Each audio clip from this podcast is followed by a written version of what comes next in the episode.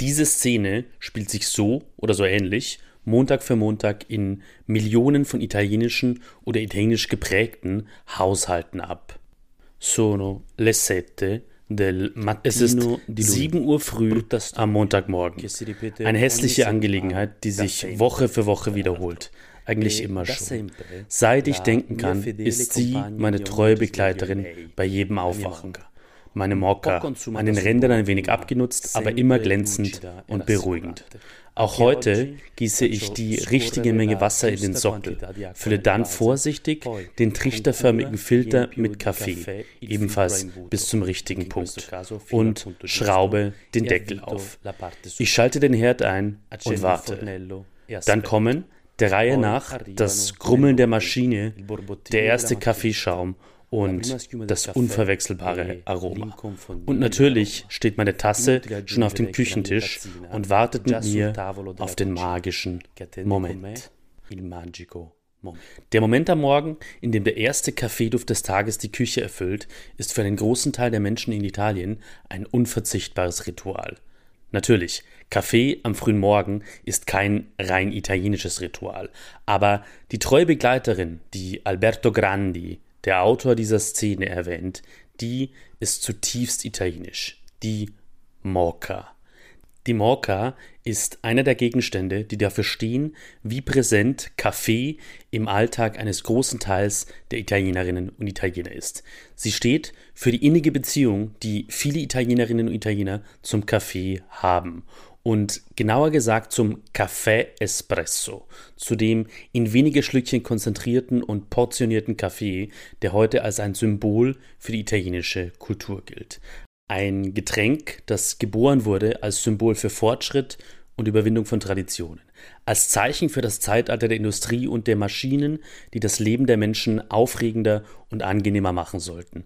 Ein Getränk, das in der faschistischen Diktatur eine unrühmliche Rolle spielte ein Getränk, der Café Espresso, das heute viele Menschen in Italien wie ein Heiligtum behandeln, ein Symbol des Italienischseins, das es zu schützen und zu verteidigen gilt. Doch in jüngster Zeit werden Italien nach und nach auch die Stimmen lauter, die am Heiligtum Kaffee kratzen. Die sagen, dass die Liebe Italienerinnen und Italiener für ihren Kaffee Espresso eine große Selbsttäuschung ist und vielleicht sogar ein Symptom für ein ziemlich großes Problem, das Italien überwinden sollte. Herzlich willkommen zu Kurz gesagt Italien dem Podcast, in dem ich Folge für Folge ein Stück Italien erkläre. Immer mit einem anderen, unübersetzbaren Wort. Mein Name ist Sebastian Heinrich. Ich bin politischer Journalist und mein Leben ist eng verwoben mit Italien.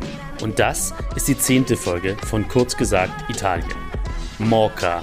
Aufstieg und Krise der italienischen Kaffeekultur.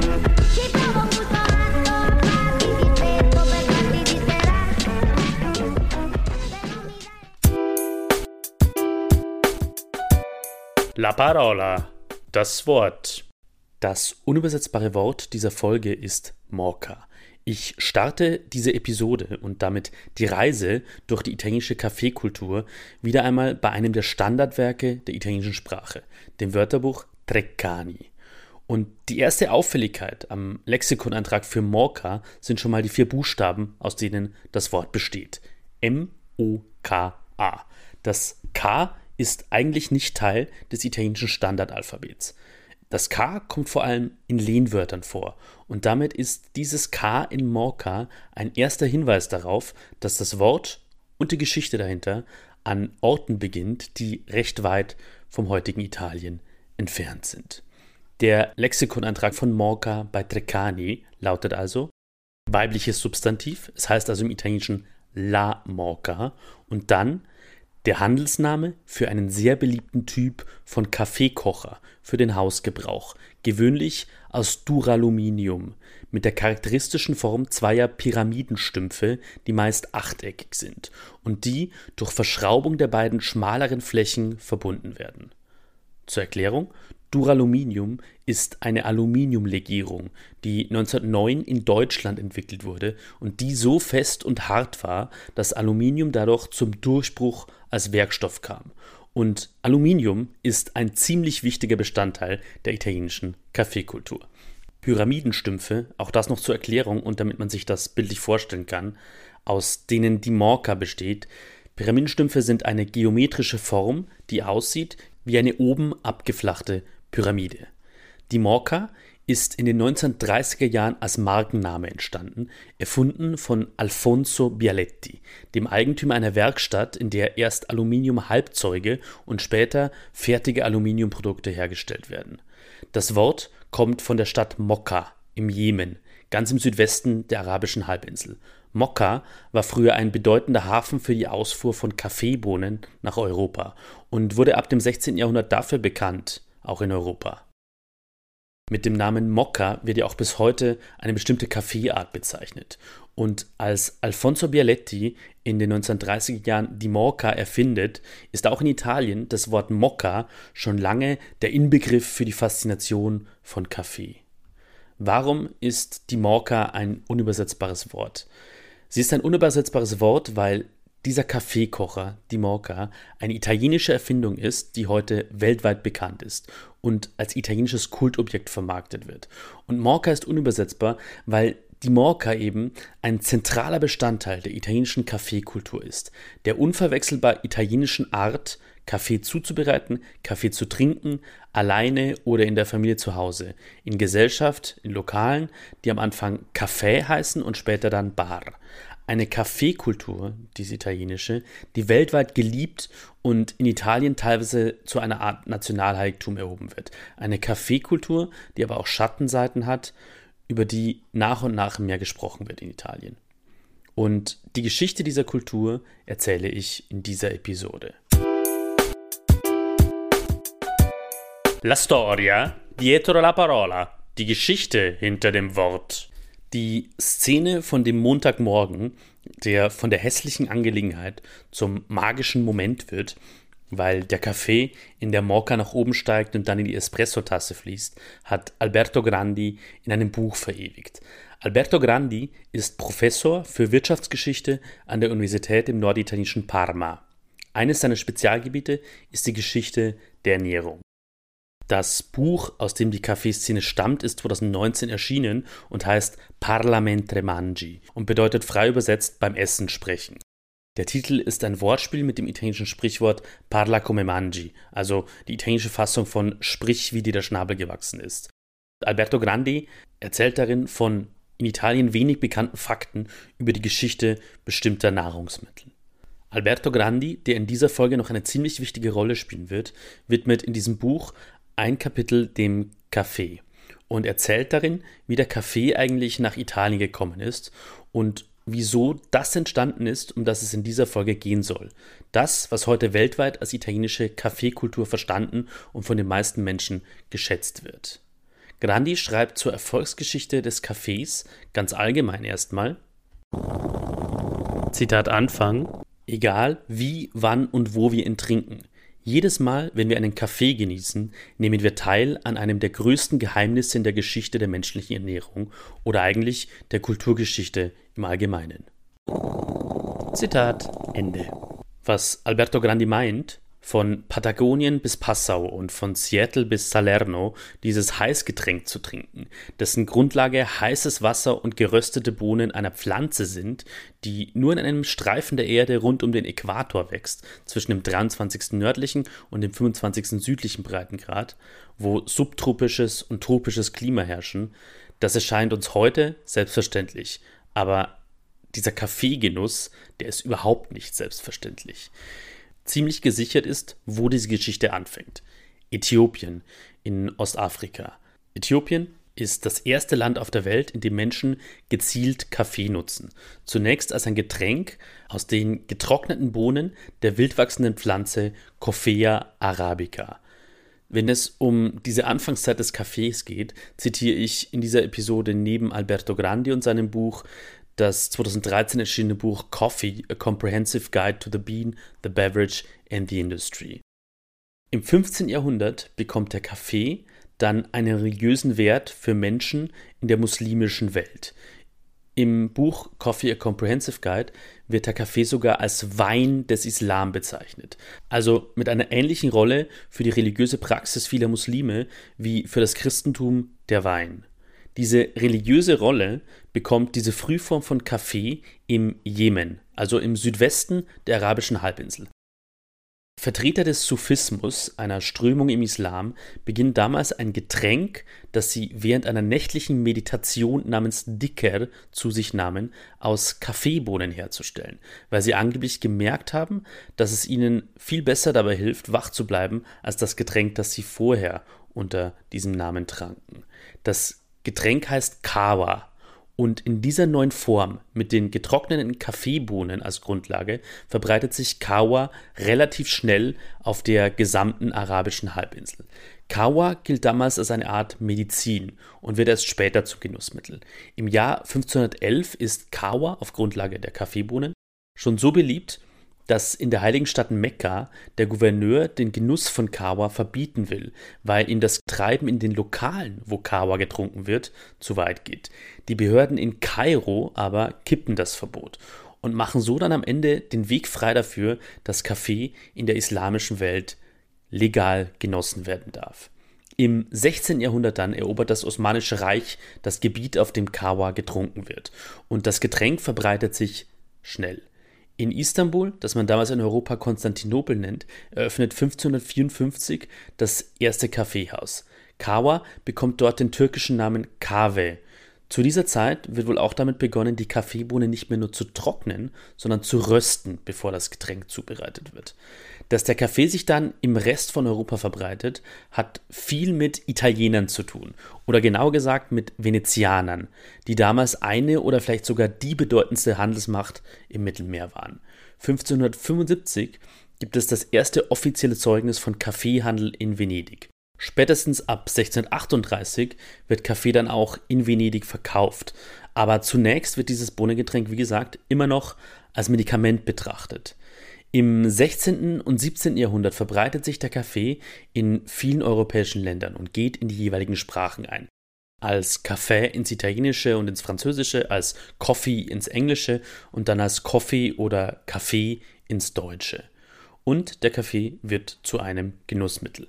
Der Siegeszug des Getränks Kaffee ist eng mit den Lokalen verbunden, in denen damals Kaffee getrunken wird.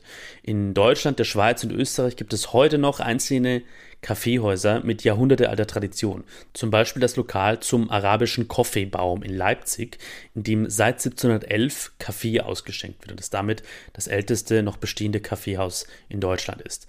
Das erste Kaffeehaus Italiens entsteht 1683. Natürlich in Venedig, wo der Kaffee ja erstmals auf der italienischen Halbinsel gelandet war. 1720 eröffnet dann das älteste italienische Kaffeehaus, das heute noch existiert, das Café Florian auf dem Markusplatz in Venedig. Danach wird Kaffee nach und nach zum Massenprodukt, in Europa allgemein und auch im heutigen Italien, als Getränk aus gerösteten und gemahlenen Kaffeebohnen, die in heißem Wasser aufgebrüht wurden. Was wichtig ist, um die Geschichte der italienischen Kaffeekultur zu verstehen. Bis ins 20. Jahrhundert hinein haben die Menschen im heutigen Italien Kaffee als ein ganz anderes Getränk als heute genossen. Der Gastrohistoriker Alberto Grandi beschreibt die Zubereitungsart für Kaffee, die zwischen 18. und 20. Jahrhundert auch in Italien üblich war, so.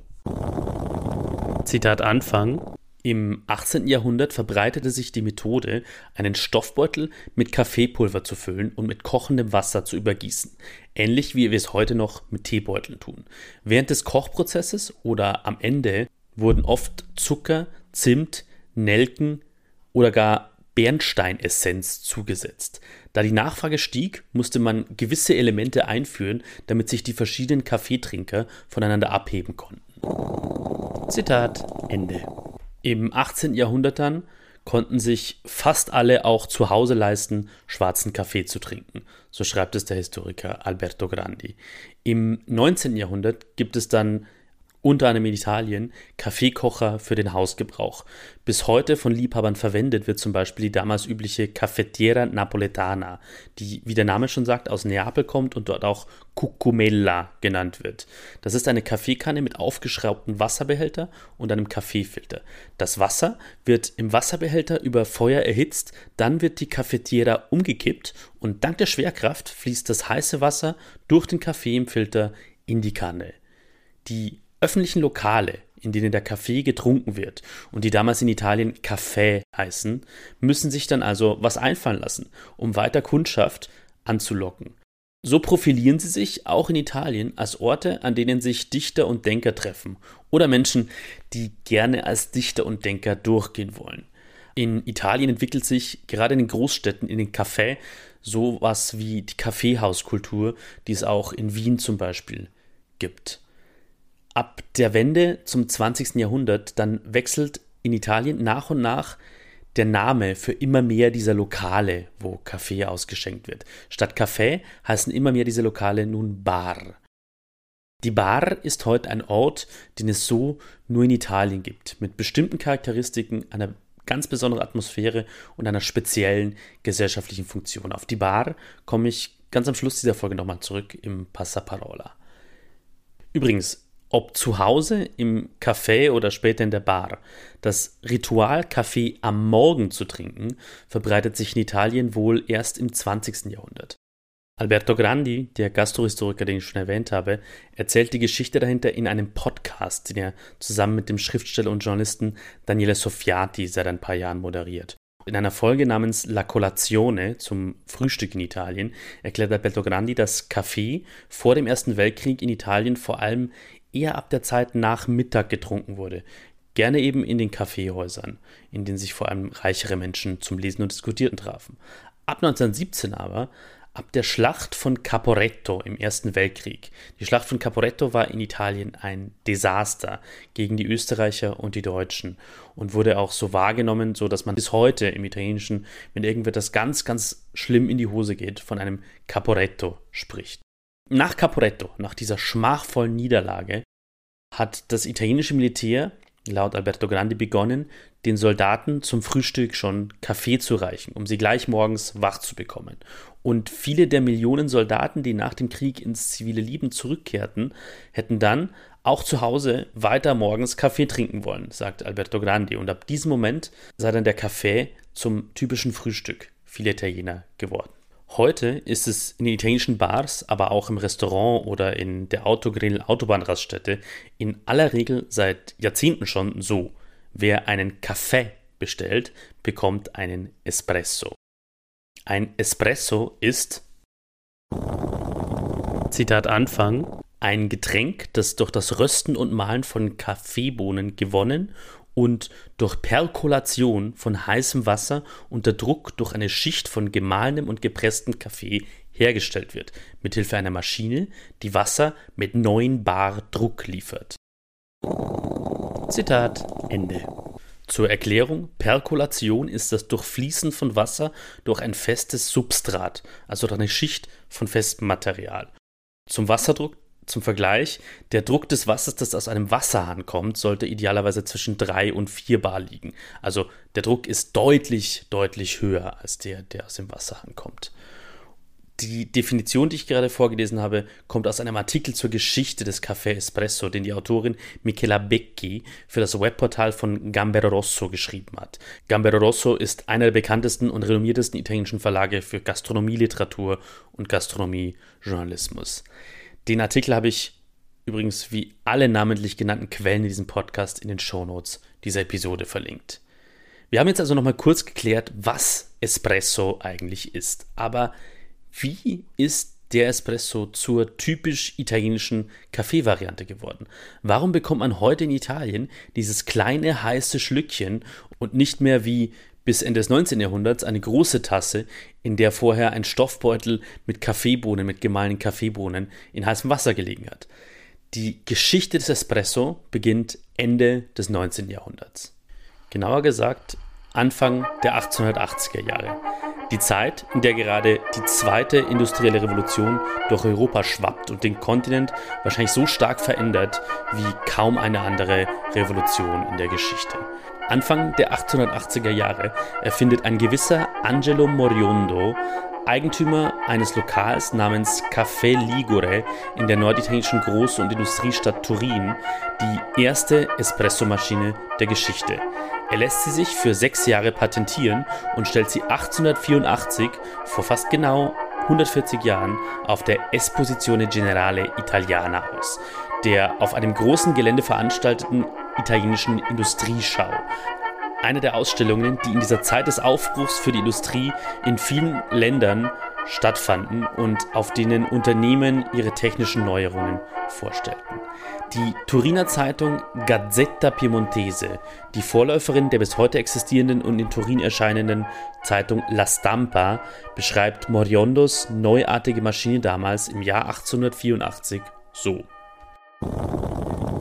Zitat Anfang. Herr Moriondo wird eine wunderschöne Kaffeemaschine einweihen, die er selbst erfunden hat und das Ergebnis langer und sorgfältiger Arbeit ist.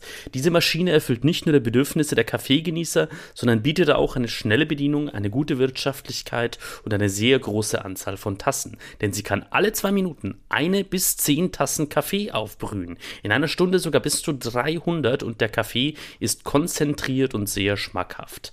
Die Maschine ist etwa einen Meter hoch, hat die Form einer Glocke, besteht aus Kupfer und Bronze und ist mit einem Wassertank und einem Destilliergerät sowie einem Manometer, einer Nivelliereinrichtung und allerlei Spindeln zur Regulierung ihrer Funktionen ausgestattet. Sie wird mit Kohle betrieben, die sie sehr sparsam verbraucht und kann auch mit Gas betrieben werden. Wenn sie einmal auf einen gleichmäßigen Druck eingestellt ist, genügt eine kleine Gasflamme, um sie auf diesem Niveau zu halten. Kurzum, es ist eine sehr nützliche Erfindung von Herrn Moriondo, dem wir eine angemessene Ausbeute für seine beständige Arbeit wünschen wünschen. Zitat Ende. Eine Ergänzung zu diesem Text: Ein Manometer ist ein Messgerät für Wasserdruck. Angelo Moriondo erfindet also als erster eine Maschine, mit der in vergleichsweise großer Menge konzentrierter Kaffee hergestellt wird. Sie wird durch einen kleinen Kohleofen betrieben. Kohle war ja schließlich Ende des 19. Jahrhunderts in diesem Abschnitt der Industrialisierung der entscheidende Energieträger. Und anders als beim heutigen Espresso wird durch das Kaffeepulver damals kein heißes Wasser mit hohem Druck gejagt, sondern Wasserdampf. Moriondo selbst nennt den Kaffee, der in dieser Maschine hergestellt wird, Café Istantaneo, Sofortkaffee. Moriondo war der Pionier der Espresso-Maschine, schreibt die Autorin Michela Becchi für den Gambero Rosso. Er setzt aber zunächst quasi keine Energie darauf an, seine Maschine massentauglich zu machen. Für den Durchbruch dieser neuen Art von konzentriertem Kaffee sorgen dann zwei weitere Männer. Erstens Luigi Bezzera, der im Jahr 1901 die Maschine von Angelo Moriondo leicht überarbeitet und ihr die sogenannte Brühgruppe hinzufügt, den Gruppo Erogatore, den Bestandteil der Maschine, in dem das Kaffeepulver in einem Filter steckt und mit heißem Wasser in Kontakt kommt und an dem sich die Röhrchen befinden, aus denen dann der heiße Kaffee in die Tasse läuft. Bezzera lässt sich im Jahr 1901 seine Maschine patentieren, auch für die USA, dort mit der Nummer US 726793 und mit der simplen Bezeichnung Coffee Making Machine. 1902 dann kauft ein gewisser Desiderio Pavoni dem Luigi Bezzera sein Patent ab. Pavoni ist der Gründer der Firma und Aktiengesellschaft Pavoni SPA. Er entwickelt auf Grundlage der Idee von Bezzera und unter Verwendung seines Namens eine Maschine mit dem Namen Ideale. Die Maschine Ideale ist aus verchromtem Messing. Das Wasser wird von unten von einem Gasofen erhitzt und der Kaffee kommt aus zwei seitlichen Siebträgern links und rechts heraus. Die Maschine sieht ein bisschen aus wie ein kleiner Hydrant. Und der Kaffee, der aus diesen Maschinen kommt, wird dann zum ersten Mal Espresso genannt. 1906 wird die Espressomaschine von Pavoni und Bezzera auf der bedeutendsten Messe der damaligen Zeit vorgestellt, der Weltausstellung, die in diesem Jahr in Mailand stattfindet. Es gibt ein Foto von dem Messestand von Pavoni auf der Weltausstellung in Mailand, auf der er diese Espressomaschine zum ersten Mal vorstellte.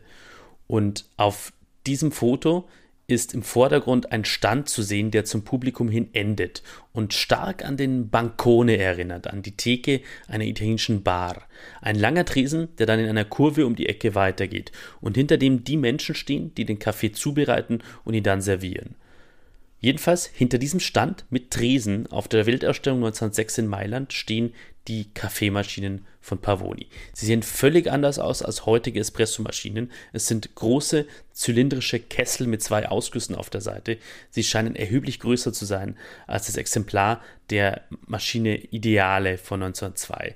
Um diese Kaffeemaschinen herum stehen fünf Männer in sowas wie der klassischen Kellnerlivree dunkles Sakko über weißem Hemd, eine weiße Schürze von der Taille abwärts. Und ein paar Meter über diesem Tresen, an zwei Säulen befestigt, ein Schild mit der Aufschrift Bezzera L für Luigi und darunter Café Espresso. Und dann noch in kleinerer Schrift Proprio Brevetto, also eigenes Patent. Das Foto dieser Espressotheke, dieser ersten Espressotheke der Geschichte, ist in der Kollektion des MUMAC, eines Museums für Kaffeemaschinen, das die Espressomaschinenfirma Cimbali in der Nähe von Mailand betreibt, auch in den Shownotes zu finden, dieses Foto. Café Espresso, das Getränk, das die Italiener am meisten lieben, wie es Michela Becchi für Gambero Rosso schreibt, ist also geboren. Er ist geboren in den Jahrzehnten der zweiten industriellen Revolution. Genauer gesagt entsteht der Espresso in der Belle Époque, in dieser Zeit am Anfang des 20. Jahrhunderts vor dem Ersten Weltkrieg, in der in Italien wie in den meisten anderen europäischen Ländern eine weit verbreitete Aufbruchstimmung herrscht. Ein begeisterter Glaube an den technischen Fortschritt, an die Fähigkeit der Menschen, mit Technik und Erfindungsgeist große Menschheitsprobleme zu lösen und das Leben der meisten Menschen angenehmer zu machen. Und der Espresso den die moderne Technik aus gerösteten Kaffeebohnen zu pressen in der Lage ist, leistet zu diesem Optimismus einen kleinen Beitrag. Dieser starke Zusammenhang zwischen dem Espresso und der Zeit und dem Geist des Aufbruchs am Anfang des 20. Jahrhunderts steckt schon in seinem Namen. Jeffrey T. Schnapp, ein US-amerikanischer Historiker, der auf Kultur- und Designgeschichte spezialisiert ist, schreibt darüber das. Zitat Anfang. Das Wort Espresso ist kein ursprünglich italienisches Wort. Die Bezeichnung wurde über das französische Esprit aus dem englischen Express entlehnt, was so viel bedeutet wie auf Bestellung hergestellt und damit auch auf die Schnelle produziert und geliefert. Diese Bedeutung wurde Mitte des 19. Jahrhunderts verändert durch das Aufkommen von Sonderzügen, die expressly, also ausdrücklich ohne Zwischenstopps zu einzelnen Orten fuhren und bald in ganz Europa als Expresszüge bekannt wurden. Der Zusammenhang zwischen Expresszügen und dem Aufbrühen von Kaffee liegt vielleicht nicht auf der Hand, aber er wurde durch eine Untergattung von Kaffeemaschinen vorweggenommen, die als Kaffeelokomotiven bekannt waren und zwischen 1840 und 1870 hergestellt wurden.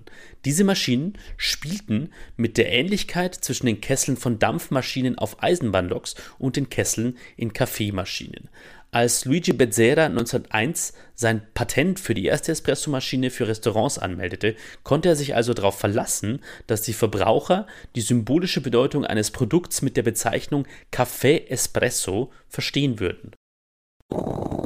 Zitat Ende.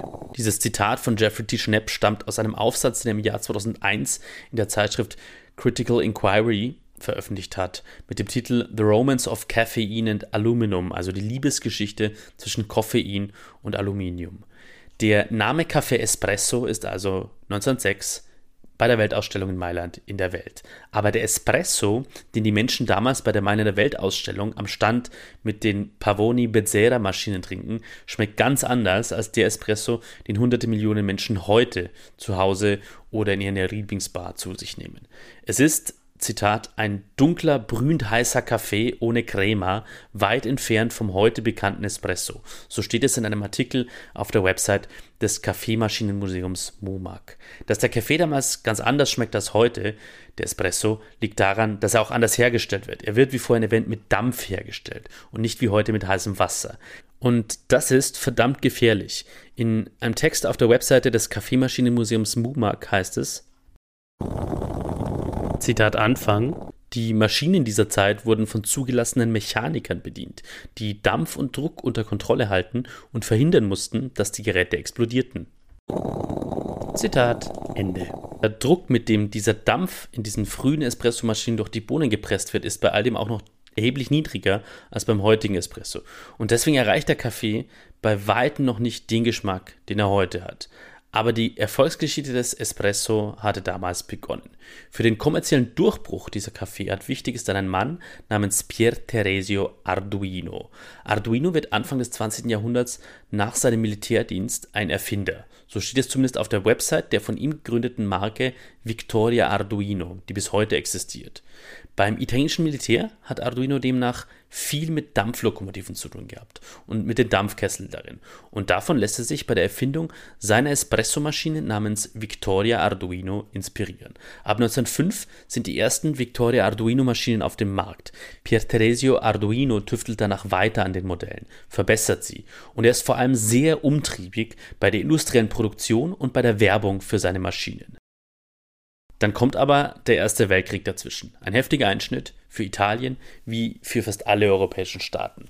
Nach dem Ersten Weltkrieg ist Italien wirtschaftlich extrem hart getroffen. Ein erheblicher Teil der Bevölkerung ist stark verarmt. Der Café Espresso aber wird zumindest in der Nische der reicheren Bevölkerung der Städte trotzdem nach und nach beliebter. 1922 entwickelt die Firma Victoria Arduino erstmals Espressomaschinen, die in Bars und Cafés fest an der Wand installiert werden und die laut einer Anzeige aus der Zeit mehrere tausend Kaffees pro Stunde herstellen können. Aus dem Jahr 1922 ist dann auch ein bis heute recht bekanntes Werbeplakat für die Victoria Arduino Espressomaschinen.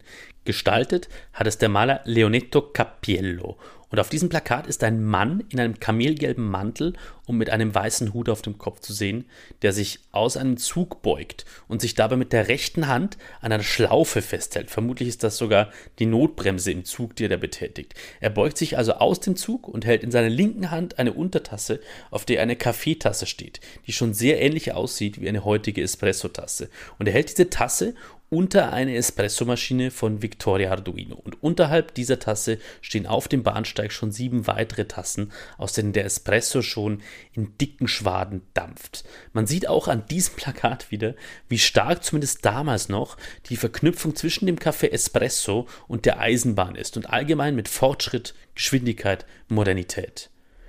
1922 ist aber nicht nur das Jahr dieses ikonischen Plakats der Victoria Arduino Espresso Maschine. Es ist vor allem das Jahr, in dem der Faschist Benito Mussolini die Macht in Italien an sich greift und danach binnen weniger Jahre das Land zur Diktatur macht.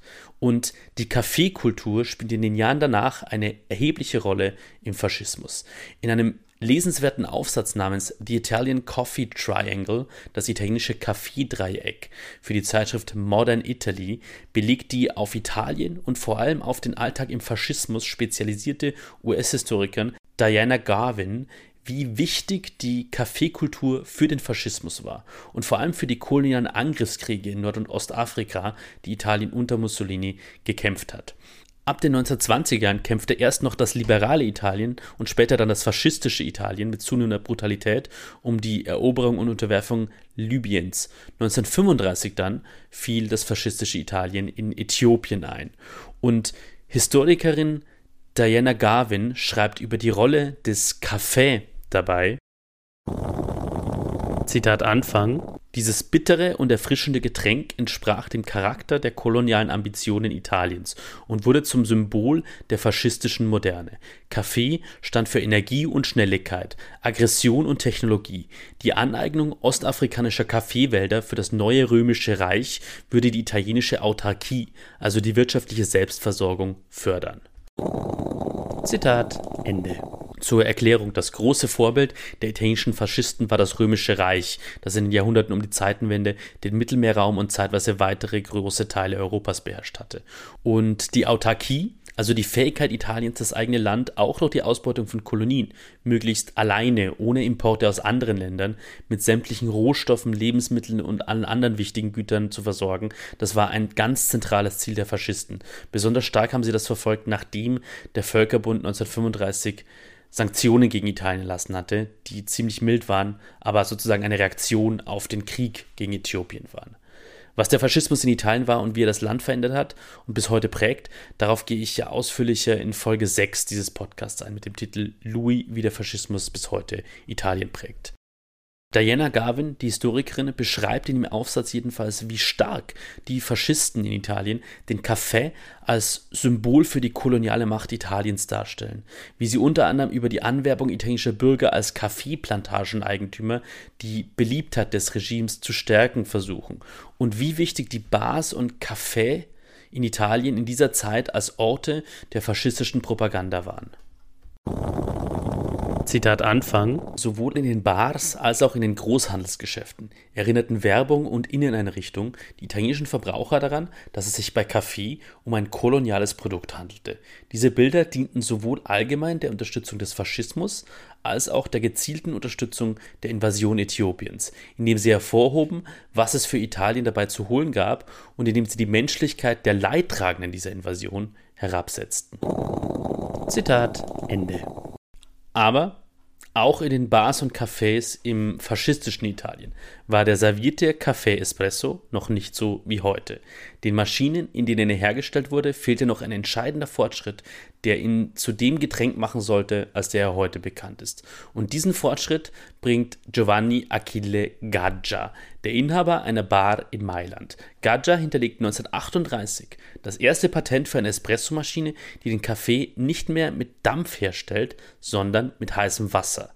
Und es ist deshalb die erste Kaffeemaschine, die den Espresso mit einer Crema oben herstellt, mit dem Kaffeeschaum, der ihn heute ausmacht. Auf der Mustermesse in Mailand, der Fiera Campionaria im Jahr 1939, bewirbt Gadja seine Maschinen mit einem Informationsblatt, auf dem in gefetteten Buchstaben der mit drei Ausrufezeichen hinten versehene Satz steht. Die einzige Maschine, die Kaffee ohne Dampf herstellt. Und weiter unten auf dem Blatt dann der Hinweis auf Gesundheitsprobleme, die der bis dahin hergestellte Espresso angeblich verursachte und der Kaffee aus Gadjas neuer Maschine, die Gadja übrigens Lampo nannte, also Blitz, nicht mehr verursachte. Die Lampo werde keine Herzbeschwerden, keine Nierenbeschwerden mehr verursachen, steht auf diesem Informationsblatt von 1938. In der Zeit nach dem Zweiten Weltkrieg dann werden die Espressomaschinen ohne Dampf binnen weniger Jahre Standard in ganz Italien. Und der Café Espresso verbreitet sich dann nach und nach immer stärker auch in anderen Ländern der Welt. 1953 erwählt zum Beispiel der Spiegel, das deutsche Wochenmagazin, eine Espresso-Bar, die es auf der internationalen Gartenbauausstellung in Hamburg gegeben habe. Und sogar hinter der Berliner Mauer war zumindest in der Hauptstadt der sozialistischen DDR in Ostberlin Espresso ein Begriff. Espresso hieß ab 1966 ein Café im Gaststättengebäude Lindenkorso an der Prachtstraße unter den Linden, das unter anderem bei Studenten in der DDR sehr beliebt war. Heute ist der Espresso weltweit eine der beliebtesten Arten von Kaffee. In Italien ist Café Espresso die Grundlage für eine ziemlich beeindruckende Zahl an Kaffeevarianten, die in den meisten Bars im Land zu haben sind. Die im deutschsprachigen Raum wohl bekanntesten sind der Cappuccino, Espresso mit Milchschaum, Latte Macchiato, was in Italien entweder ein Milchkaffee mit sehr wenig Kaffee ist oder ein Getränk aus drei Schichten mit Milch, Espresso und darüber Milchschaum. So ist er auch in Deutschland. Bekannt und berüchtigt inzwischen. Aber es gibt noch viel mehr vom Kaffee Latte, dem einfachen Milchkaffee aus viel Milch und einem Schlückchen Espresso, das in Italien oft schon Kinder zu trinken bekommen. Es gibt den Café Macchiato oder auch Espresso Macchiato, also ein Espresso mit ein klein wenig Milchschaum, den Café Corretto mit einem Schuss Grappa oder einem anderen Schnaps, aromatisierten Kaffee wie Café alla Nocciola mit Haselnussgeschmack oder mit anderen Zutaten. Und bis hin zum Café d'Orzo, den Malzkaffee, an den sich in Italien die Menschen in den Jahren der Armut und des stark gestörten Welthandels nach dem Zweiten Weltkrieg gewöhnen mussten, den aber heute wieder freiwillig und wegen seines Geschmacks relativ viele Menschen trinken. 9,3 Millionen Tassen Kaffee also alleine Kaffee Espresso werden Tag für Tag den Zahlen der Verbraucherschutzorganisation Assoutenti vom Mai 2022 in italienischen Bars konsumiert. Kaffee wird morgens getrunken, aber auch weiter im Verlauf des Tages. Zur Verdauungsförderung nach dem Essen, vor allem am Abend, gibt es dann nach dem Essen noch Kaffee im Restaurant und manchmal noch danach einen Likör oder einen Grappa, der dann den schönen Namen Amazza-Kaffee bekommt, also Kaffeetöter. Und es gibt das Ritual der Pausa Kaffee, vor allem unter erwachsenen Menschen in der Ausbildung und dann später im Berufsleben. Welche Bedeutung diese Pausa Café hat, darüber hat mir Francesco Costa etwas gesagt.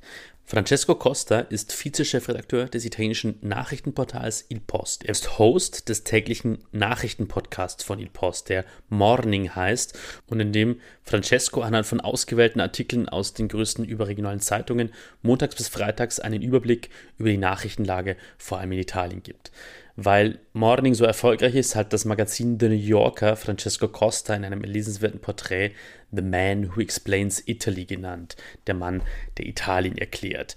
Ich habe Francesco Costa für diese Episode kontaktiert, weil er eine aus meiner Sicht spannende Perspektive auf die italienische Kaffeekultur hat. Francesco Costa ist aus Sicht vieler Menschen in Italien ein Ketzer.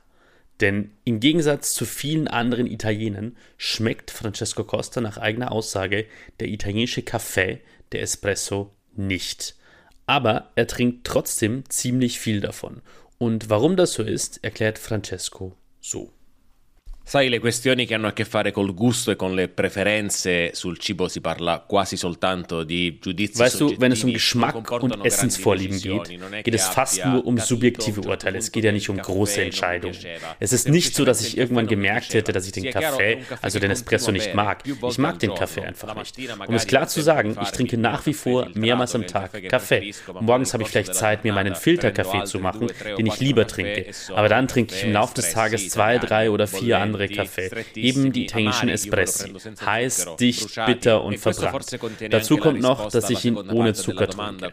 Wie ich mir erkläre, dass der Kaffee in Italien schlechter ist als anderswo, der Kaffee ist in Italien ein gesellschaftliches Ritual. und dieses Ritual hat seine eigenen Regeln. Das Ritual verlangt, dass der Kaffee auf diese Weise getrunken wird. Bere un Kaffee, einen Espresso trinken, das ist in Italien wie ein körperliches Bedürfnis, so wie der Gang zur Toilette, den man eine bestimmte Anzahl Anzahl von Malen machen muss. Man geht tagsüber nicht in die Bar, weil man Lust auf einen richtig guten Kaffee hat. Wenn man sich mit jemandem unterhalten will, lädt man ihn auf einen Kaffee ein. Aber oft wird es kein Gespräch sein, bei dem man eine halbe Stunde lang sitzt und redet. Der Kaffee ist der Vorwand für eine kurze Pause.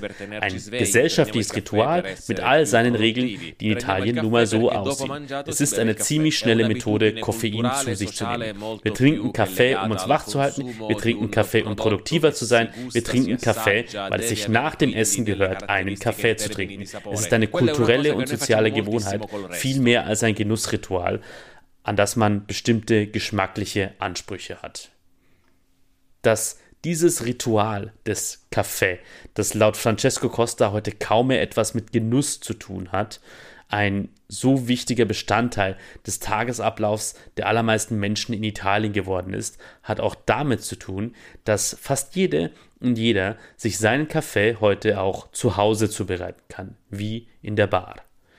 Wie wir gesehen haben, wurde der Café Espresso ja ab dem Anfang des 20. Jahrhunderts mehr und mehr in Italien zur beliebtesten Form des Kaffeekonsums. Nur einen Espresso bekam man nur im Café oder eben in der Bar, wie diese Lokale immer häufiger hießen. Zu Hause behalfen sich die allermeisten Menschen nach wie vor mit häuslichen Kaffeekochern wie der Cafetiera Napoletana, über die ich vorher schon gesprochen habe. Aber das war natürlich weit entfernt von dem Espresso, den man eben in der Bar bekam. Es gab zwar schon 1920 von Victoria Arduino eine nur 30 cm große elektrisch betriebene Espressomaschine für Privathaushalte, aber die meisten Menschen konnten sich so ein Gerät nicht leisten. Das der Espresso oder zumindest ein Kaffee, der dem Espresso stark ähnelte, nach und nach auch in Millionen italienischer Privathaushalte hergestellt werden konnte, liegt ganz entscheidend an zwei Männern an Alfonso Bialetti und an seinem Sohn Renato Bialetti. Und damit sind wir nach einer langen Reise durch die Geschichte der italienischen Kaffeekultur wieder bei unserem unübersetzbaren Wort angekommen, der Morca, der Kaffeekanne aus zwei Pyramidenstümpfen. Alfonso Bialetti, das hatte ich am Anfang der Folge angedeutet, gründet 1919 nach dem Ersten Weltkrieg eine kleine Werkstatt für Aluminiumprodukte. Zwischen dem Ende der 1920er und Anfang der 1930er Jahre kommt Bialetti dann eine Idee. Er hat schon länger mit großer Neugier beobachtet, wie die Hausfrauen in seinem Heimatort Omegna im norditalienischen Piemont die Wäsche mit einer Lissiveuse waschen, also einem großen Topf mit einem hohlen Rohr in der Mitte. Das Rohr hat oben ein Loch und in den Topf werden Wasser, die Wäsche und die Lauge, die man damals zum Waschen hernimmt, gefüllt und das Ganze dann über Feuer erhitzt. Wenn das Wasser kocht, steigt es dann in der Röhre nach oben und fließt durch das Loch auf die Wäsche zurück, wodurch die Lauge effektiv genutzt und die Wäsche gleichmäßig eingeweicht wird. Alfonso Bialetti schaut sich das an und hat dann irgendwann einen Einfall. Was, wenn ich dieses Prinzip auch für Kaffee anwende? Zumindest geht so die Geschichte, die die Firma Bialetti, mehrere italienische Medien und auch der Wörterbuchverlag Treccani in einem Beitrag zum Wort Mocha schreiben. Sicher ist, dass 1933 die erste Mocha von Bialetti auf den Markt kommt. Diese Kaffeemaschine aus zwei Pyramidenstümpfen aus Aluminium. Das Wasser wird in der Mocha in den unteren Pyramidenstumpf gefüllt, auf diesen Wasserkocher wird ein Filter mit einem ins Wasser reichenden, unten offenen Rohr gesteckt. In diesen Filter wird dann wiederum das Kaffeepulver gefüllt von oben. Und dann wird über den Filter, der in dem unteren Pyramidenstumpf steckt, der zweite Pyramidenstumpf geschraubt. Und in diesem zweiten Pyramidenstumpf, diesem oberen Pyramidenstumpf, befindet sich nach dem Vorbild der Lessiveuse zum Wäschewaschen ein zweites Rohr mit einem Loch, das am oberen Ende offen ist. Die Morka wird dann auf den Herd gestellt, das Wasser wird erhitzt, bis es durch das untere Rohr, durch das Kaffeepulver und dann durch das obere Rohr steigt und dann als fertiger Kaffee in der oberen Hälfte der Kanne landet. Das die Morka in den 1930er Jahren entstehen kann, hat viel damit zu tun, dass damals Aluminium das wichtigste Material der Morka und das Material, das Alfonso Bialetti ja schon seit Jahren in seiner Werkstatt verarbeitet für andere Zwecke, vom faschistischen Regime in Italien zum italienischen Metall schlechthin erklärt worden ist, zu einem nationalen Material, das dem Land dabei helfen soll, den Traum Mussolinis von der Autarkie, also von der Unabhängigkeit von Importen wahrzumachen. Das Problem aber ist zunächst, Alfonso Bialetti ist zwar ein kluger Erfinder, aber kein wirklich guter Geschäftsmann. Und von Vermarktung versteht er erst recht nichts. Bis 1940 produzierte er neben den weiteren Aluprodukten seiner Firma nur insgesamt 70.000 seiner Mokka-Maschinen. Danach kommt der Zweite Weltkrieg, Aluminium und Kaffee werden zu Mangelwaren, die Mokka verschwindet in der Versenkung. Die kommerzielle Erfolgsgeschichte der Mokka beginnt dann erst richtig nach dem Zweiten Weltkrieg. Renato Bialetti, Alfonsos Sohn, kehrt aus deutscher Kriegsgefangenschaft zurück nach Norditalien, nach Omegna. Und er packt das Mokka-Projekt seines Vaters wieder an. Renato versteht, anders als sein Vater, ziemlich viel von Marketing und Kommunikation und hat auch einen deutlich besseren Geschäftssinn. Renato Bialetti richtet also das Familienunternehmen Ende der 1940er Jahre komplett auf die Morca aus, die dann den vollen Namen Morca Express bekommt. Er verändert das Design der Morca leicht. Die Kanne wird schlanker, die Griffe sind nicht mehr aus Holz wie vorher, sondern aus Kunststoff. Es wird ein gigantischer Erfolg. Die Morca wird zu einem Objekt, das es in fast jede italienische Küche schafft und später auch in der ganzen Welt beliebt wird. Bialetti hilft damals natürlich die Tatsache, dass in Italien, wir sind Ende der 1940er, Anfang 1950er Jahre, langsam die Wirtschaft wieder an Fahrt gewinnt nach dem Zweiten Weltkrieg, dass der Boom Economico sich ankündigt. Aber Bialetti hilft sich natürlich auch selbst mit einer unfassbar erfolgreichen Werbestrategie.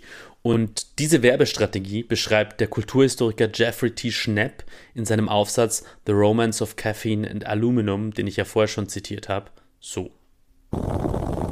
Zitat Anfang.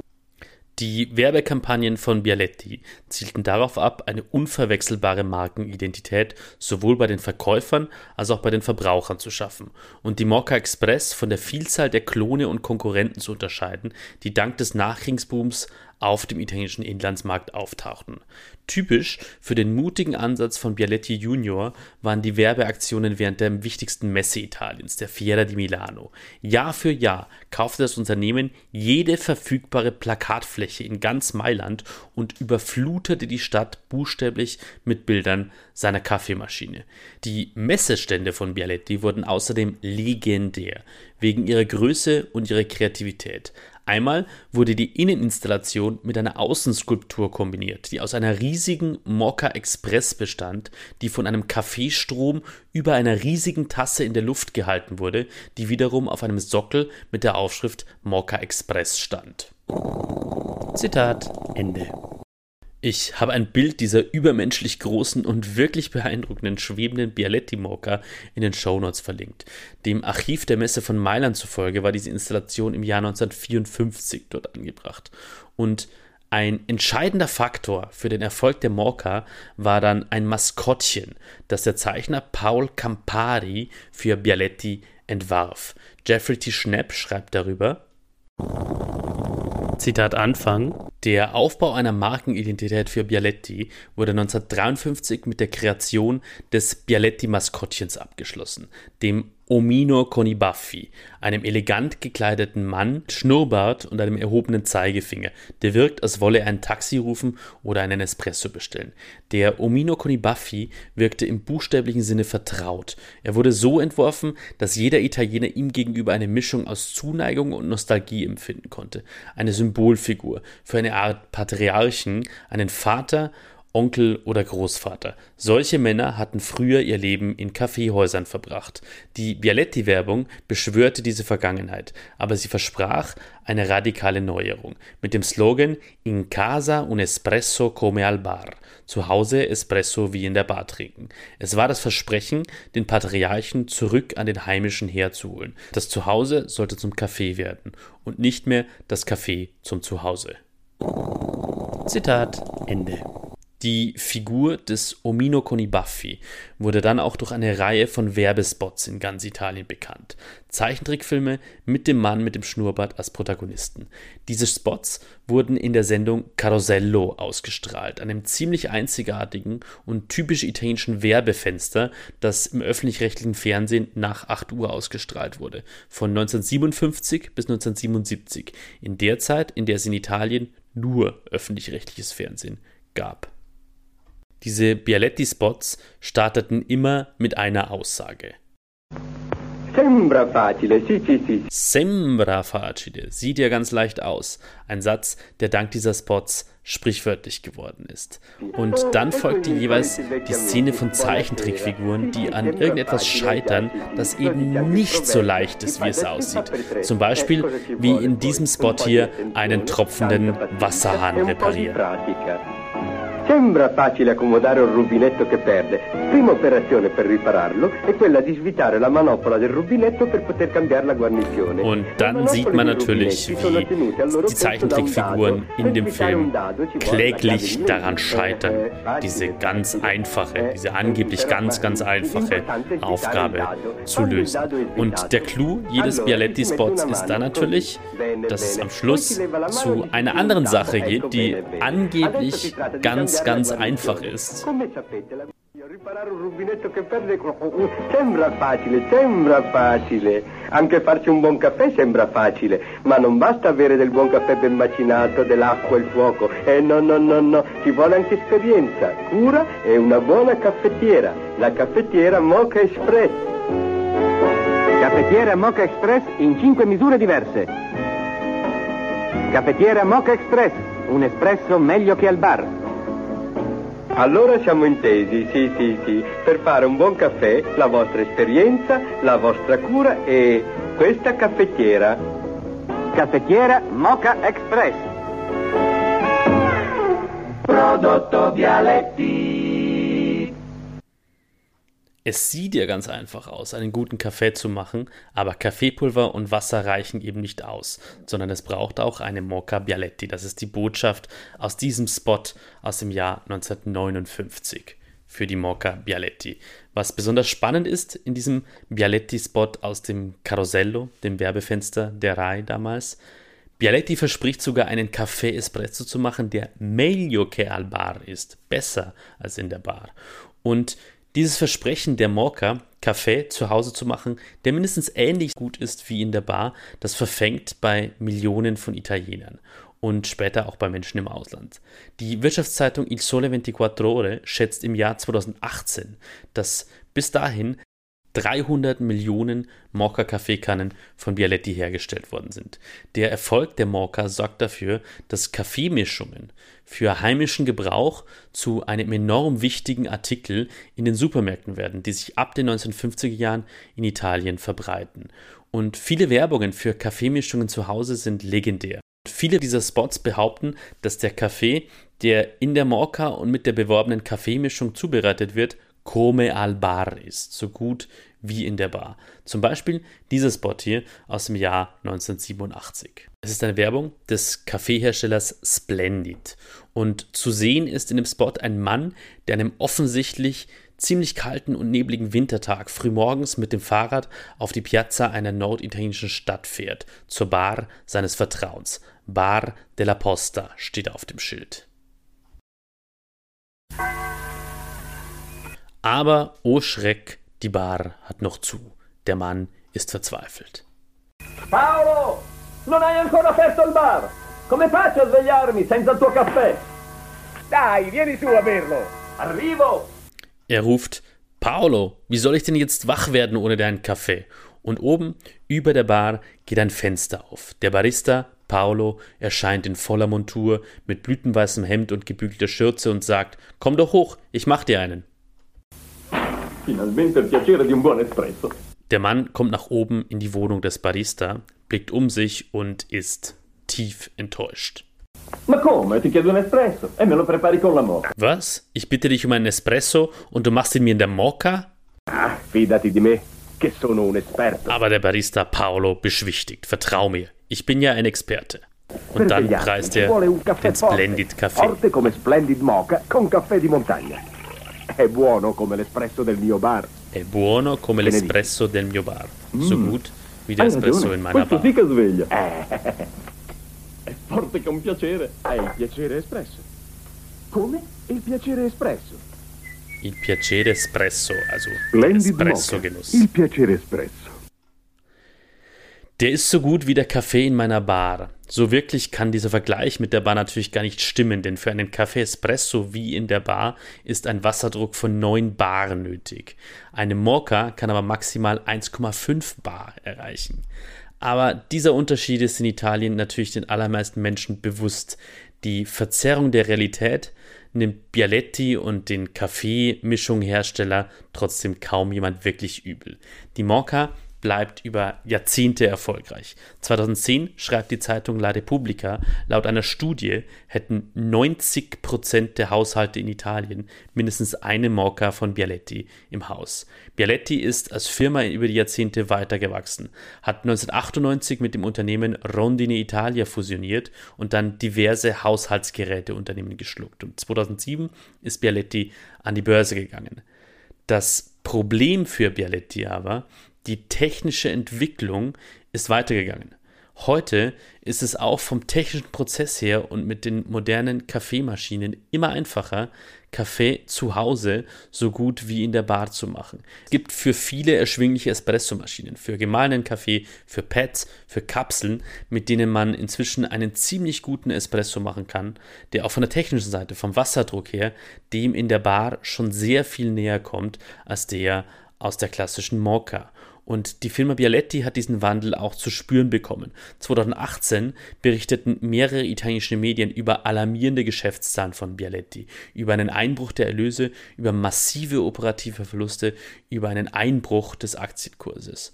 2022 vermeldet Bialetti dann wieder einen Gewinn und scheint seither sich einigermaßen stabilisiert zu haben. Bialetti verkauft auch neben der Morca inzwischen eigenen Kapselkaffee. Und heute wird die Morca nicht mehr nur als Espresso-Kanne verkauft, sondern als Kultobjekt gefeiert. Es gibt Merchandising, T-Shirts, Poster bis hin zur Spielzeug-Morca für Kinder, der Mokina aus Plastik. Als der damalige Ministerpräsident von Italien, Matteo Renzi, 2016 Tim Cook in seinem Amtssitz in Rom empfing, also den Vorstandschef des Technologieriesen Apple, schenkte Renzi Tim Cook eine Morca.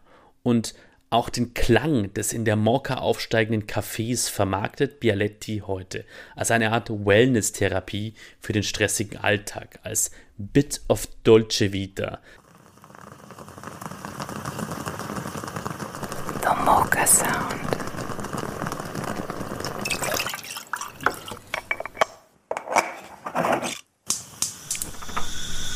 Relax deeply. Feel the aroma. A dream of unique taste.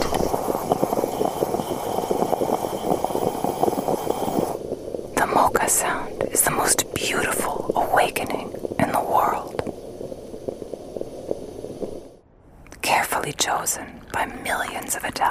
Das schönste Aufwachen der Welt, ausgewählt von Millionen Italienern, heißt es in diesem Werbeclip auf der Website von Bialetti. Und dann kann man den Mocha-Sound sogar als Klingelton fürs Handy runterladen. Die Frage ist natürlich, ob das reicht. Ob die Mocha und ob Bialetti auf diese Weise und mit diesen Marketingmitteln die Aufrüstung heimischer Kaffeemaschinen überleben können. Nicht nur die Mocha kriselt und nicht nur der Mythos der Firma Bialetti wird hinterfragt und muss sich neu bewähren und vielleicht sogar neu erfinden. Es werden in Italien Stimmen lauter, die auch den Mythos der italienischen Kaffeekultur in Frage stellen. Der Mythos um den Kaffee hat in Italien in den vergangenen Jahren in meiner Wahrnehmung immer mehr halbreligiöse Züge angenommen, so wie bei vielen anderen Lebensmitteln auch, wie der Pasta alla Carbonara oder der Pizza. Eine Art Kult, der daraus besteht, das Getränk oder das Gericht als immer schon italienisch darzustellen, als das Beste der Welt und oft mit dem Unterton verbunden, die Ausländer, die können das nicht und machen uns unser schönes italienisches Essen und Trinken kaputt. Beim Kaffee hat dieser Kult unter anderem zu dem Versuch geführt, den Café Italiano Espresso von der UNESCO, der Kulturorganisation der Vereinten Nationen, zum immateriellen Kulturerbe erklären zu lassen, was 2022 zumindest vorerst gescheitert ist. Und dieser Kult um den Kaffee drückt sich in Worten aus, wie sie zum Beispiel Alessandro Cavo, Vorsitzender der Associazione Gli Storici, verwendet hat in einer Pressemitteilung. Die Associazione Gli Storici ist eine Interessenvertretung der sogenannten Café Storici, historische, teilweise seit Jahrhunderten betriebene Cafés oder Kaffeehäuser, die es in mehreren italienischen Städten wie Venedig, Florenz oder Neapel gilt. Und der Chef dieser Interessenvertretung, Alessandro Cavo, wird eben in einer Pressemitteilung vom 1. Oktober 2022 mit diesen Worten zitiert. Zitat Anfang. Unser Land ist auch in den Café, die immer schon in unseren Städten und Ortschaften zu finden waren, entstanden, geeint und gestärkt worden. In den renommiertesten Bars wurde Geschichte geschrieben und oft wurde sie bei einem Espresso an der Theke oder am Tisch geschrieben. Das ist ein Ritual, das wir nicht nur bewahren, sondern immer stärker fördern wollen. Denn es ist ein charakteristisches Merkmal der Italianità, des Italienischseins und unserer Lebensart. Eine Besonderheit, die auch im Ausland anerkannt und oft nachgeahmt wird. Zitat Ende.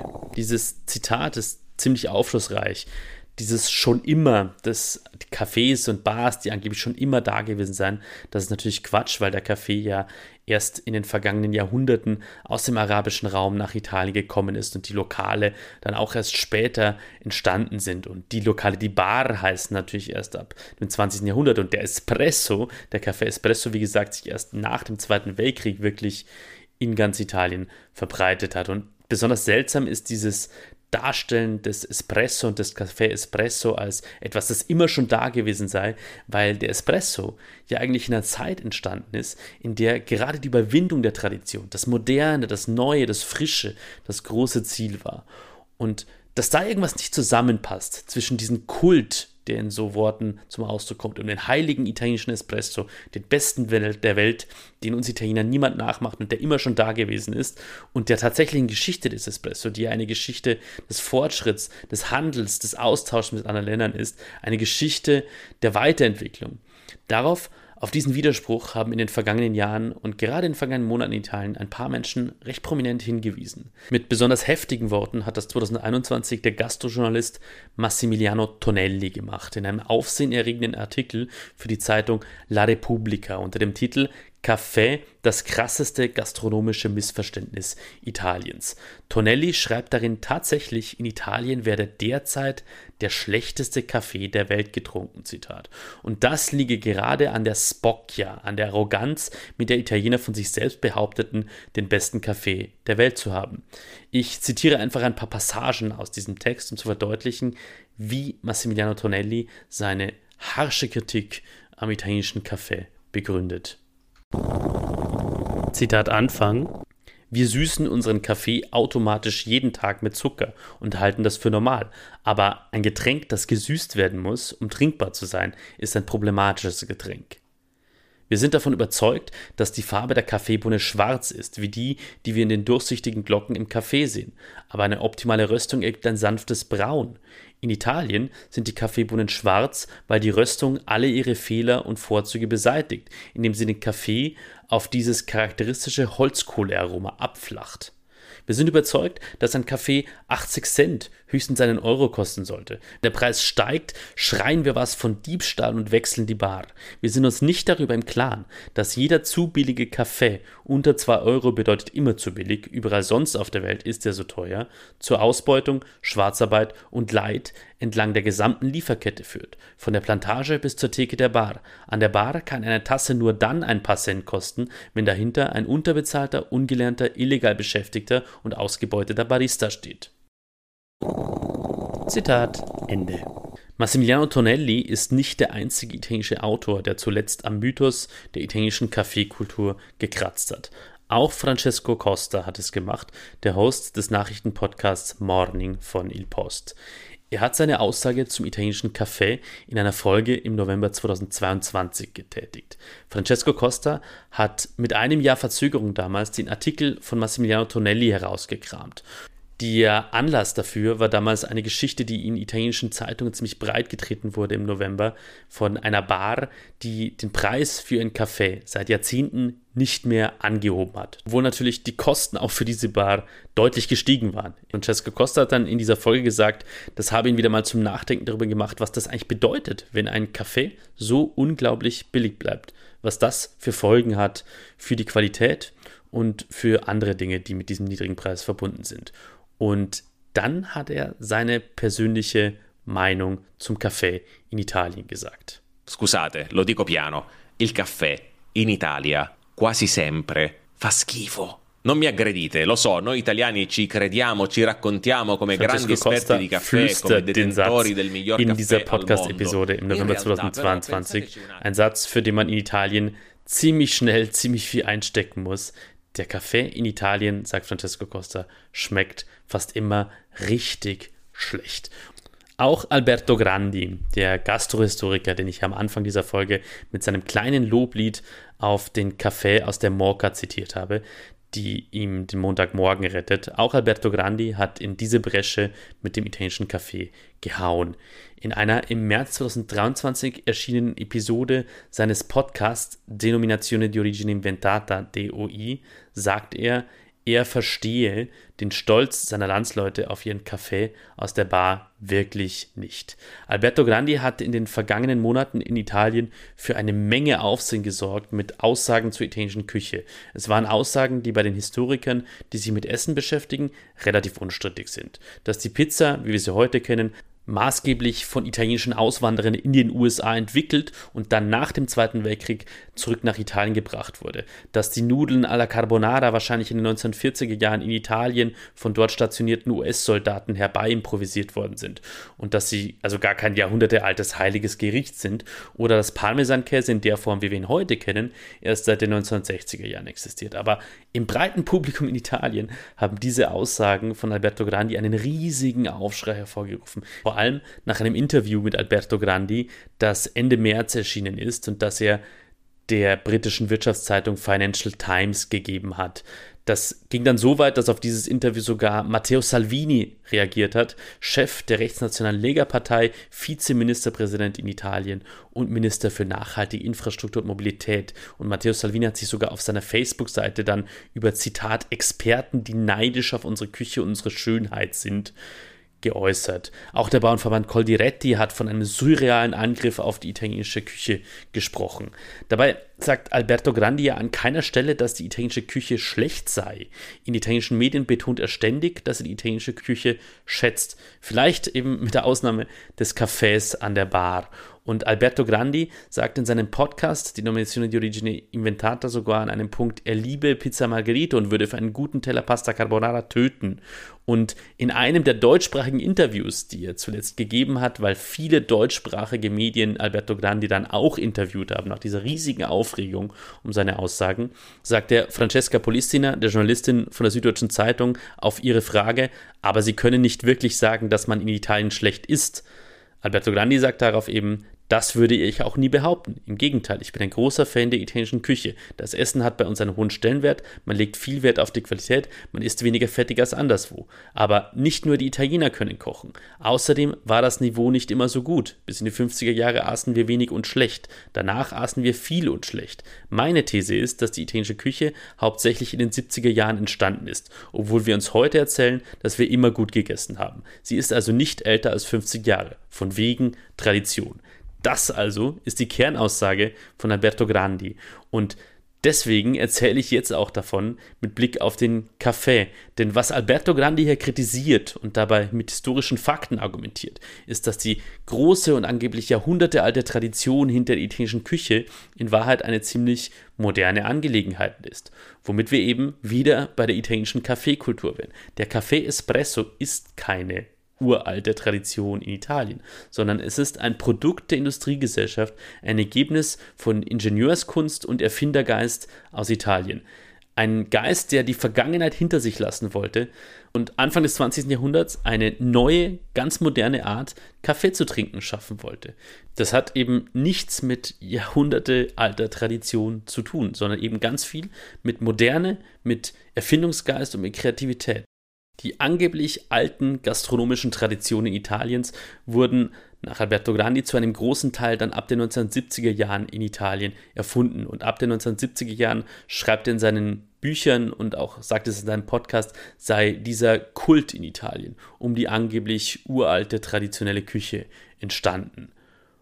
Seine These ist, das geschah, diese Bewegung, diese Kult um die Tradition, der entstand in Reaktion auf die globale Wirtschaftskrise, die Italien in den 1970er Jahren besonders hart erwischte und in der in Italien der Tourismus, die Gastronomie und die Nahrungsmittelherstellung viel wichtiger wurden als vorher. Alberto Grandi sieht aber in diesen erfundenen Traditionen ein Symptom für ein ziemlich großes kulturelles Problem für Italien. In seinem 2019 erschienenen Buch Denominazione di origine inventata, das dann die Grundlage wurde für den Podcast mit demselben Namen, den Alberto Grandi seither veröffentlicht. In diesem Buch schreibt Alberto Grandi, Zitat Anfang, Meiner Ansicht nach haben die Italiener schon lange den Glauben an die Zukunft verloren.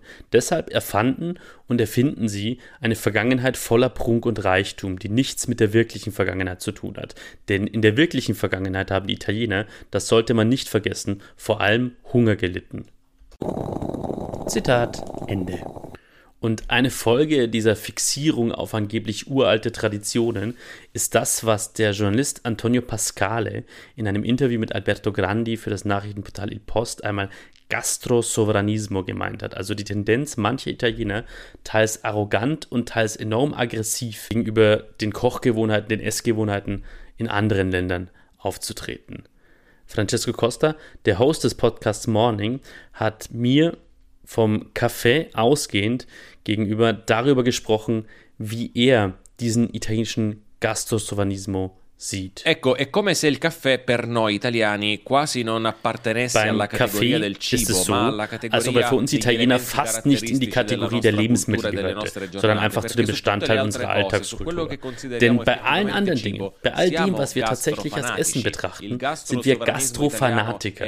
Der italienische Gastrosovanismo ist also eine Spielart eines Gastrofanatismus, der an sich keine genaue politische Positionierung hat, der nicht einmal besonders intolerant ist, der nicht una arrogant ist. Dieser Gastrofanatismus bedeutet erst einmal nur, dass der Durchschnittsitaliener und die Durchschnittsitalienerin eine große gastronomische Bildung hat, eine unendliche Anzahl von Zutaten. Rezepturen und Zubereitungsarten kennt. Sie und er kauft Lebensmittel mit einer großen. Sorgfalt ein. Die durchschnittliche Italienerin, der durchschnittliche Italiener hat einen. Fanatismus für die richtige Zutat, für die richtige Art der Zubereitung. Aus meiner Sicht ist das außergewöhnlich. Das führt eben aber auch zu nostro, weil wir so stark von unserer le Kultur und der Qualität der indischen Küche überzeugt sind, reden wir uns parlarsi, ein, dass nur unser Essen gut ist. Und in einer Zeit, in der die verschiedenen Kulturen und Nationen nicht immer wissen, wie sie miteinander reden und auf eine gelassene, reife und erwachsene Art und Weise miteinander umgehen sollen, wird auch das italienische Essen un und die Verteidigung der italienischen Küche zu einem Mittel, um banales nationalistisches Gedankengut zu verstärken oder vielleicht sollte ich sagen, um es zu würzen. Man muss kein konservativer oder 20 rechter Italiener sein, um zornige Kommentare unter ein Video zu schreiben, mit dem ein Ausländer spaghetti. Zubereitet, indem er sie anche le 20 persone Minuten lang kocht, sie in kaltes Wasser legt oder die Spaghetti zerbricht. Das ist etwas, was in Italien auch Linke tun. Auch Leute, die sich für fortschrittlich und weltoffen halten und die keine Angst vor der Vermischung mit anderen Kulturen haben. Für uns ist das Essen so sehr mit unserer. Kultur, mit unserer Familie verbunden, dass so etwas fast als ein Mangel an persönlichem Respekt angesehen wird. Und vor diesem ganzen Hintergrund braucht es dann nicht viel, damit hinter solchen Protesten und wütenden Kommentaren Ausländerfeindlichkeit und auch ein bisschen Fantasterei aufkommen. Der È ist davon überzeugt, dass man in Italien überall sehr gut e isst. Und damit ha hat er recht. Er ist aber auch überzeugt, dass man nur in Italien gut isst und damit liegt er vollkommen falsch. Das klingt ja nach einem konstruktiven Ansatz. Weiter stolz auf die eigene Küche sein, auf die Qualität des eigenen Essens, auf das, was das Land in der Küche zu bieten hat, aber die Überheblichkeit hinter sich lassen und vielleicht schauen, was sich in der und vor der Espresso-Maschine tun sollte. Denn die gute Nachricht, mit der ich diese Episode Richtung Ende schubsen möchte, ist die, die Kritiker des italienischen Kaffeemythos haben auch Lösungsansätze für das Problem, wie die Krise der italienischen Kaffeekultur gelöst werden könnte und wie man wegkommen könnte von diesem mythischen, von dieser mythischen Betrachtung des angeblich besten Cafés der Welt.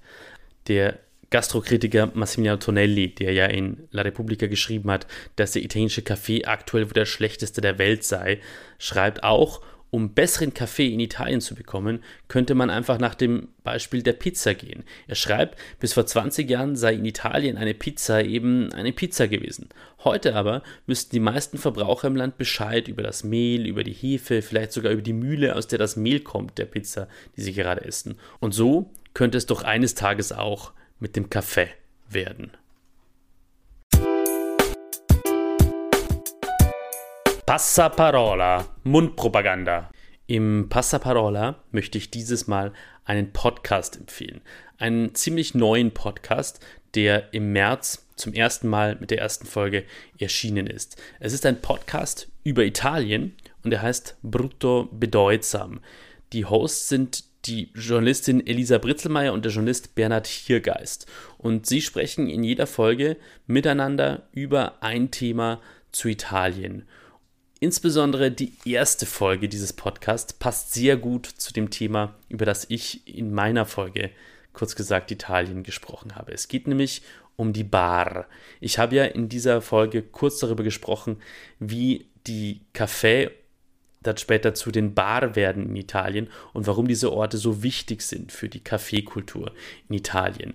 Und in diesem Podcast Brutto Bedeutsam, in dieser ersten Episode, beschreibt Elisa Britzelmeier, die sich als Journalistin sehr gut mit Italien auskennt und auch persönlich eine starke Verbindung nach Italien hat, ziemlich gut, was die Bar ausmacht und warum die Bar zum Beispiel etwas völlig anderes ist als die Kneipe, die Borzen, das Beisel im deutschsprachigen Raum. Hier ein kurzer Ausschnitt. In die Bar geht man nicht, weil man ausgeht. Nicht unbedingt. Wir haben ja schon darüber gesprochen, dass sie den ganzen Tag geöffnet sind.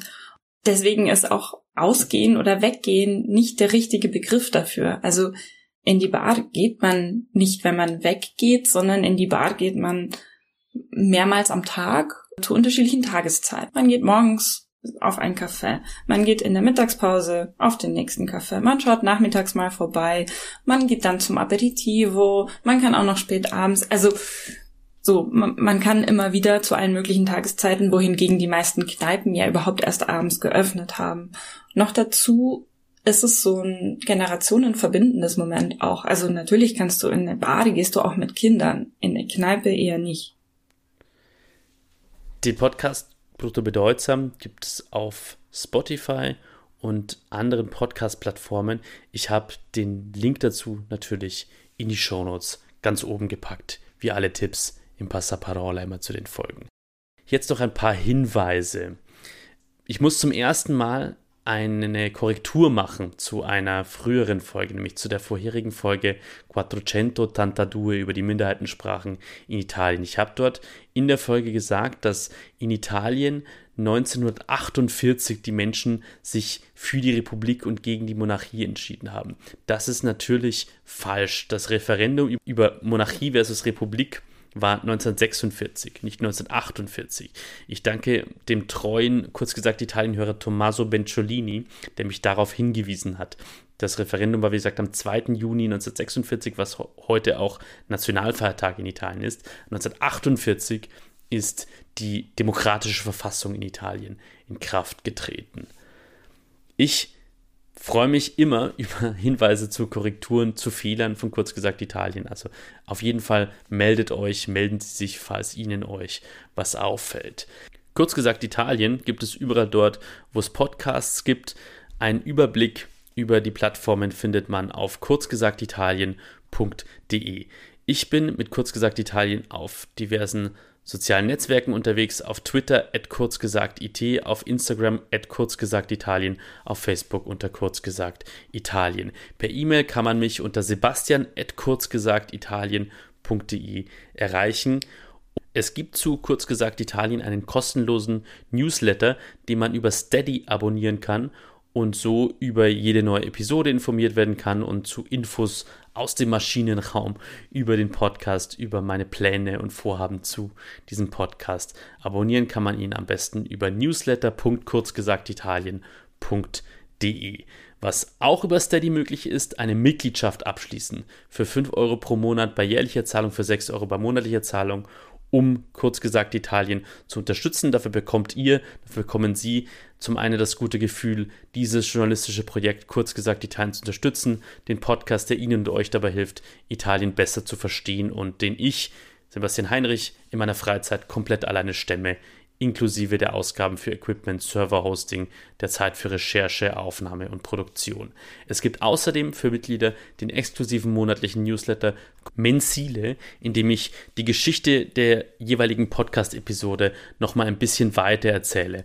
Zu der letzten Folge zu den Minderheitensprachen habe ich zum Beispiel ein Newsletter darüber geschrieben, wie bestimmte Sprachgemeinschaften, Minderheitensprachgemeinschaften sich Hilfe von Großmächten von außen suchen, zu der Folge über den Faschismus in Italien habe ich ein paar Hinweise aus meiner Sicht geschrieben, worauf man bei der neuen ultrarechten italienischen Regierung achten sollte. Und in der April-Ausgabe des Bonus-Newsletters werde ich über die wohl berühmteste Weigerung, einen Kaffee zu servieren, in der italienischen Nachkriegsgeschichte schreiben. Eine Geschichte aus den hitzigen und blutigen 1970er Jahren. Eine Geschichte, die in einem Autogrill spielt, in einer Autobahnraststätte und somit auch mit der allerersten Folge dieses Podcasts verknüpft wird. Was Mitglieder auch noch bekommen, ist Zugang zum monatlichen Treffen La Chiacchierata, einer Videoplauderei für alle, kurz gesagt, Italien-Mitglieder, die den Zahlen der Mitglieder offen steht, wo wir uns immer austauschen über die aktuelle Folge und über alles, was Ihnen und euch zu Italien unter den Nägeln brennt. Mitglied kann man werden über mitglied.kurzgesagtitalien.de. Man kann eine Mitgliedschaft auch verschenken über schenken.kurzgesagtitalien.de. Alle Links packe ich natürlich auch noch in die Show Notes. Und damit sage ich Ciao, a presto, bis zur nächsten Folge. Kurz gesagt, Italien.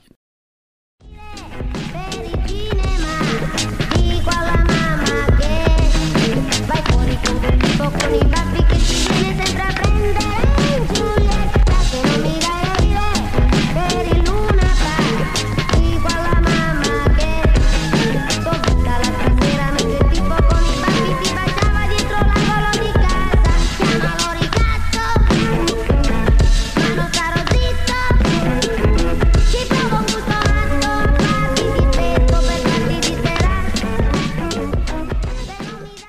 Das war eine Folge von Kurzgesagt Italien. Idee, Recherche und Produktion von Kurzgesagt Italien sind von mir, Sebastian Heinrich. Auf Twitter bin ich zu finden unter Bastiano Enrico. Die Titelmelodie ist der Track Italian Singing Hip Hop von Kalla mit einer Creative Commons Lizenz.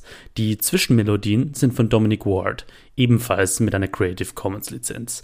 Die Originaldateien zu allen in dieser Folge verwendeten Audioquellen sind in den Show Notes verlinkt.